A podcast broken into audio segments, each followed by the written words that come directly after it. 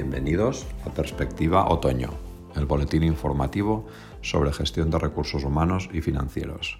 Soy Xavier Bellavista, director de inversiones de Mercer, y quería compartir con vosotros mi artículo en esta nueva edición del boletín. Le hemos llamado Cuatro mensajes para un inversor en tiempos de estrés. Seamos un ahorrador individual, una gran fortuna o un miembro de una comisión de control de un fondo de pensiones, 2022 está resultando un año de rentabilidades extraordinariamente negativas para todos. Tanto las inversiones más arriesgadas como las supuestamente más conservadoras están incurriendo en rentabilidades negativas cercanas a los dos dígitos.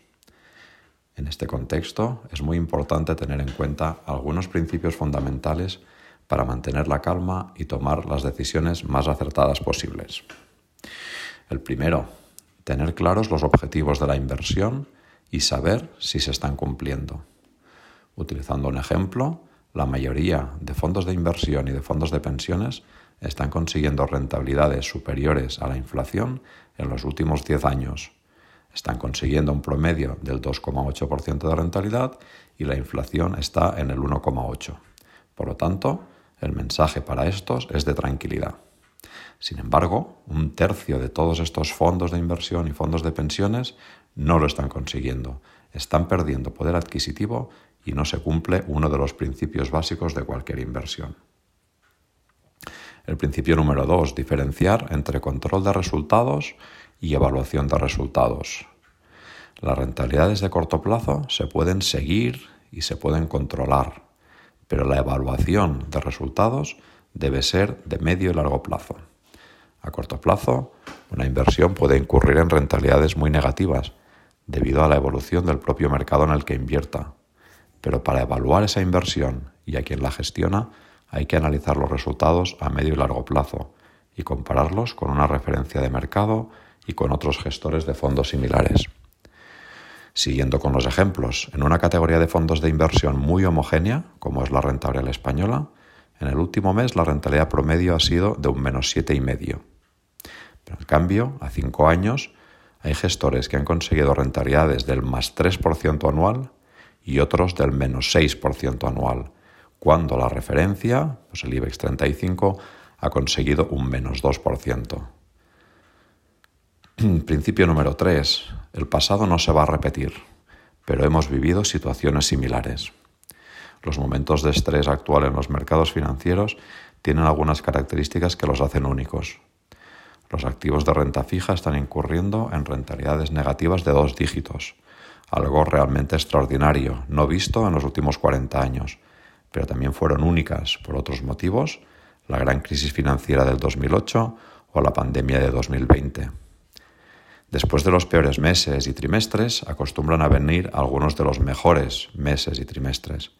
En esas situaciones mantener la calma y no tomar decisiones precipitadas es siempre una buena recomendación, que no va a ser diferente en esta ocasión. Más ejemplos. La peor rentabilidad en un año natural de los fondos de pensiones de empleo fue 2008, con un resultado de menos 8%. La rentabilidad al año siguiente, en 2009, fue en cambio una de las mejores, un más 9%. Y el cuarto principio, el mejor momento para hacer aportaciones quizá era ayer. Las decisiones de inversión no pueden ser de corto plazo, porque intentar acertar el momento de entrar o salir del mercado para batir acaba detrayendo rentabilidad.